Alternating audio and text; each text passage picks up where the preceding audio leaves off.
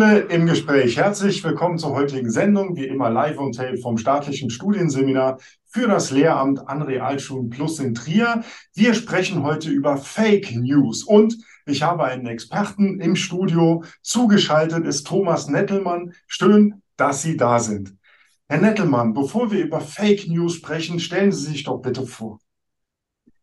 Ja, mein Name, wie gesagt, Thomas Nettelmann. Ich komme vom Südwestrundfunk. Äh, ich bin seit über 30 Jahren im Nachrichtengeschäft tätig. Ähm, vor meiner SWR-Zeit war ich in verschiedenen Kommerzfunkstationen. Ich habe fast immer Radio gemacht. Die meiste Zeit, wie gesagt, in Nachrichten. Und ich war dann beim SWR im Landesfunkhaus Mainz seit 2011 auch verantwortlich für die Nachrichten als Nachrichtenleiter und bin jetzt auch in der Funktion, in der Leitungsfunktion Landespolitik. Also die politische Berichterstattung ist dann auch noch mein Feld außer Nachrichten. Ja, und Fake News ist für Sie ein Thema, wenn Sie Nachrichten gestalten, aber auch für die Schule ein großes Thema. Warum sind Fake News denn seit, ich sage mal, einigen Jahren verstärkt Thema geworden? Ja, richtig verstärkt. Also Fake News ist ja nichts Neues. Es hat es schon immer gegeben. Äh, es hat immer Interessengruppen äh, gegeben äh, im politischen Feld oder im wirtschaftlichen Feld, die mit bewusst falschen Informationen ihre, soll ich mal sagen, Suppe gekocht haben. Ähm, aber durch die fulminante Veränderung der Medienlandschaft hat es nochmal eine ganz andere Dynamik bekommen, weil heutzutage ist es ja kein Problem mehr. Jeder kann Nachrichten verbreiten, jeder kann quasi Nachrichtenjournalist spielen. Und äh, das sind, das öffnet dann natürlich Tür und Tor für Menschen, die bestimmte Absichten haben, ähm, eben auch Lügen zu verbreiten. Ähm, und deshalb ist es ein, ein sehr relevantes Thema geworden.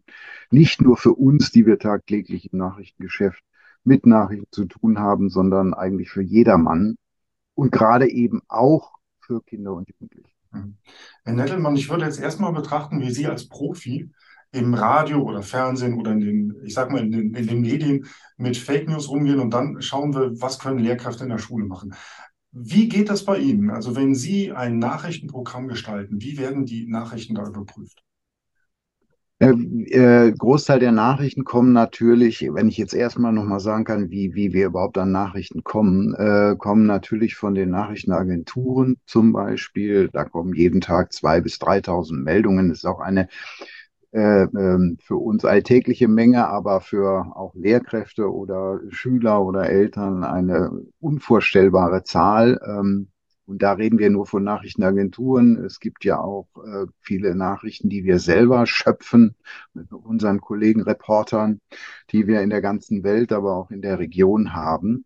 Ähm, es ist also ein, ein riesiger Input. Und was eben seit ein paar Jahren, jetzt auch schon bald 20 Jahre dazukommt, ist, was über Social-Media-Kanäle an Nachrichten transportiert wird. Und da standen wir eben auch vor der Herausforderung natürlich, wie checken wir das, wie verifizieren wir das, ähm, ob diese Aussage oder das, was da an Informationen verbreitet wird, auch wahr ist oder nicht, oder ob es eine Fake News ist. Das ähm, Quellencheck gehört ohnehin zum journalistischen Handwerk sowieso, also dass man guckt, wer verbreitet die Nachricht, ist das eine vertrauenswürdige Quelle, äh, es gibt im Nachrichtenjournalismus das Zwei-Quellen-Prinzip. Also man verlässt sich niemals nur auf eine Quelle, sondern ähm, guckt auch berichten. Also hab, haben wir mehrere Quellen, die äh, Ähnliches oder Gleiches berichten. Abgesehen davon von, von Dingen, die äh, äh, die selbstverständlich sind. Also wenn der Bundestag was beschließt und ich sehe das live im Fernsehen, dann muss ich nicht noch eine zweite Quelle haben. Das ist klar, weil dann sind wir ja sozusagen auch Zeuge dieses Ereignisses. Aber viele Nachrichtenjournalisten sind eben nicht unmittelbar Zeuge des Ereignisses, sondern äh, bekommen übermittelte Funkt äh, Informationen entweder von den Profis, die eben auch Journalisten, also Journalisten vor Ort sind, die eben wie jetzt in der Ukraine Kriegsgeschehen äh, äh, Sachen, äh, also in, in der Ukraine sind, Dinge auch verifizieren können oder Kollegen, die bei der Pressekonferenz sind oder was auch immer. Das ist klar.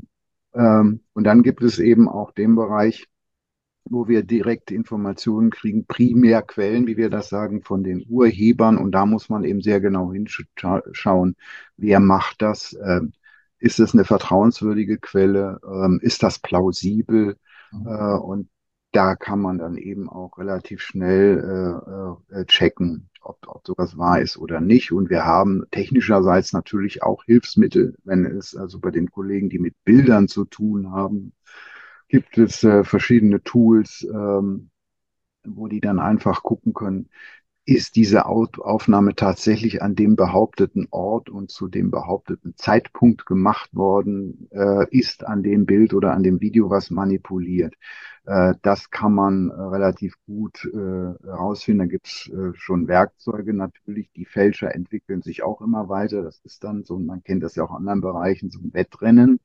Aber in der Tat ist es so, dass die Redaktionen sich darauf einstellen mussten und äh, da werden jetzt ganze Leute, Stäbe mit beschäftigt. Also die Tagesschau hat auch eine große Abteilung, die im Grunde nichts anderes machen, als Dinge zu verifizieren, was zum Beispiel aus Social Media kommt. Herr Nettelmann, Sie haben eben den Ukraine-Krieg angesprochen im Jahr 2022. Da hört man dann häufig, diese Nachricht konnte jetzt nicht unabhängig geprüft werden. Also das geht dann auch, wenn man das entsprechend kennzeichnet. Also ja, ähm, ich sage, also wenn natürlich ist es auch, wenn ich in den Schulen bin, immer ein großes Thema der Ukraine-Krieg. Ähm, und äh, dann sage ich dann immer, äh, stelle ich die äh, These im Raum, eigentlich dürfen wir über diesen Krieg gar nicht berichten. Ja, und dann frage ich dann immer, warum. Und ähm, es gibt ja dieses geflügelte Wort, eher die, das erste Opfer eines jeden Krieges ist die Wahrheit. Ähm, und äh, Kriegsparteien äh, geben natürlich dann nur immer ihre Sichtweise der Dinge her. Ähm, das muss man natürlich Kennzeichen machen. Ne? Also sagt, das sagt die ukrainische und das sagt die russische Seite, damit das schon mal klar ist, woher kommt das. Ähm, gleichzeitig versuchen wir natürlich auch mit Kollegen vor Ort äh, äh, an Dinge ranzukommen, wie ich eingangs schon sagte, äh, Dinge dazu verifizieren, die da von den Kriegsparteien berichtet werden. Das ist nicht ganz einfach. Sie tun ihr Möglichstes, weil wir können sie natürlich auch nicht sozusagen ins Kampfgetümmel schicken. Wir haben ja auch eine Verantwortung gegen Sorgfaltsfürsorgepflicht gegenüber unseren Beschäftigten. Mhm. Und die Arbeitsbedingungen sind nicht einfach. Also auch die Ukraine hat äh, westlichen Journalisten verboten, äh, aus Kherson frei zu berichten. Das haben einige versucht. Denen wurde dann die, von ukrainischer Seite die Akkreditierung entzogen. Also es ist eine schwierige Geschichte. Darum weist die Tagesschau auch auf tagesschau.de immer darauf hin, äh, es gibt keine unabhängige Bestätigung für dieses, was wir da jetzt gerade berichtet haben. Mhm. Herr Nettelmann, ähm, der Umgang mit Nachrichten und Fake News ist ja Ihr Beruf. Das, hat, das haben Sie gelernt. Dann haben Sie eine große Manpower dahinter. Dann haben Sie verschiedene Tools, die am aktuellen Stand der Zeit sind. Ja, jetzt gehen wir mal zur Schule. Als Lehrkraft sehe ich morgens Nachrichten, höre Nachrichten und werde sofort mit Schülerinnen und Schülern in Kontakt kommen, die mich mit Nachrichten konfrontieren. Wie gehe ich damit um als nicht professioneller Nachrichtenmensch? Naja, das ist äh, im Grunde ist es kein, ist auch kein Hexenwerk und ist im Grunde auch relativ einfach. Ähm, also die erste Frage ist dann immer, wenn eine Nachricht, äh, also wenn Sie mit einer Nachricht konfrontiert werden, Woher kommt die? Also wer ist der Urheber der Nachricht? Was ist die Quelle? Wie wird das äh, Ereignis, was da beschrieben wird, oder die Information, die da transportiert wird, begründet? Wird es belegt? Also auch in der Nachricht ist da eine Quelle drin oder nicht? Ähm, dann kann man immer wieder schauen, ähm, berichten auch andere darüber ist auch eine ganz wichtige Geschichte. Ähm, es ist schon mal merkwürdig, wenn, wenn, wenn sozusagen eine, gerade eine, eine aufsehenerregende Nachricht, eine Gesprächsverlegenheit nur aus einer Ecke kommt. Weil äh, das ist schon mal ungewöhnlich. Und man kann auch, äh, das ist dann oft, verlangt etwas Zeit, sozusagen an die Primärquelle gehen, also, also den direkten, also wenn es denn einen Bezug gibt äh, den direkten Urheber dieser Nachricht, dann auch nochmal danach zu forschen, was ist da eigentlich dran. Es ist, äh, Stichwort Internet, äh, äh, lässt sich das relativ schnell überblicken, Also zum Beispiel berichten andere darüber oder aus welcher Ecke kommt das hier. Gehe dann eben auch mit den Schülerinnen und Schülern verschiedene Beispiele durch. Ähm, ich habe zum Beispiel einen Fall hatten wir tatsächlich in Wörth, äh, in der Südpfalz. Dort ist ein Mädchen in einem Schulbus zusammengebrochen und anschließend im Krankenhaus gestorben. Und dann kam sofort die Fake News, die Maske ist schuld. Also weil es eine Maske getragen hat, äh, ist gestorben. Das war ja eine ganze Zeit äh, in der Gruppe der Corona-Maßnahmengegner äh, ein beliebtes Argument, die Maske gerade für Kinder hat, kann tödliche Wirkungen haben. Und äh, da geht man relativ schnell, also das wurde dann einfach behauptet und nicht belegt. Normalerweise kommt sowas dann immer, dass die Polizei das mitteilt oder das Krankenhaus die entsprechende Meldung, ähm, sondern der hat es einfach nur behauptet und wir gucken dann auch immer mit den Schülern, ja, wer ist denn das, der diese Nachricht transportiert? Und da merkt man auch, der kommt aus einer bestimmten Richtung und Ecke und dann auch berichten andere darüber, auch das ist dann nicht der Fall. Und so hat man innerhalb von ein paar Minuten haben und was so diese Bildersuche oder Rückwärtssuche angeht, da gibt es eben auch zum Beispiel von Google, aber auch von anderen Tools, die man anwenden kann.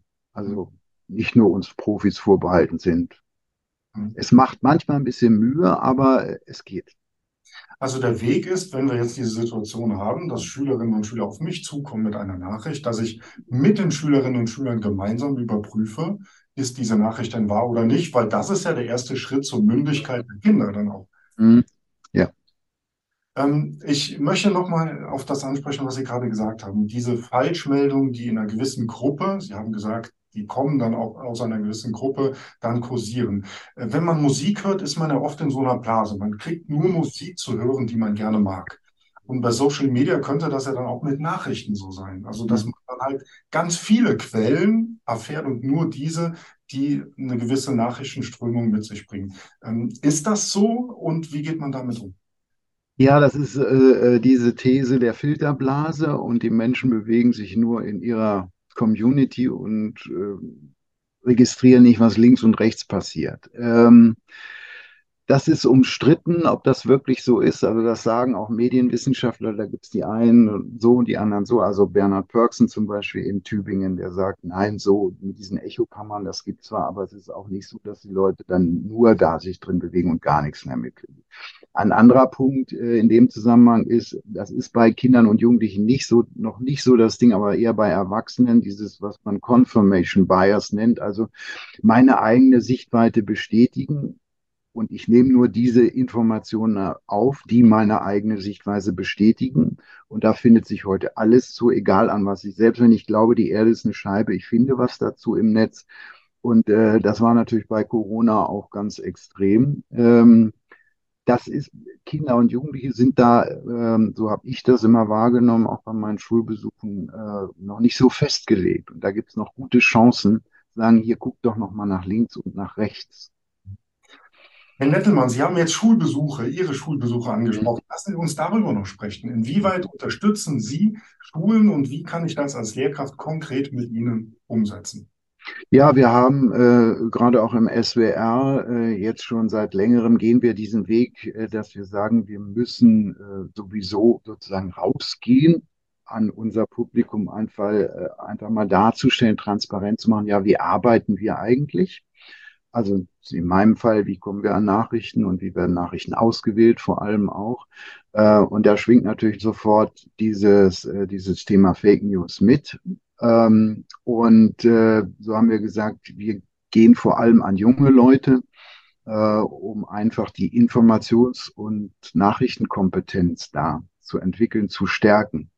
Wir nennen es bewusst nicht Medienkompetenz, weil da kann man alles Mögliche drunter subsumieren. Nein, hier geht es in der Tat um Nachrichten- und Informationskompetenz. Und darum äh, heißt das, wir machen Schulmedienwochen, äh, und wo wir, das heißt dann Nachrichtenprofis in die Schule.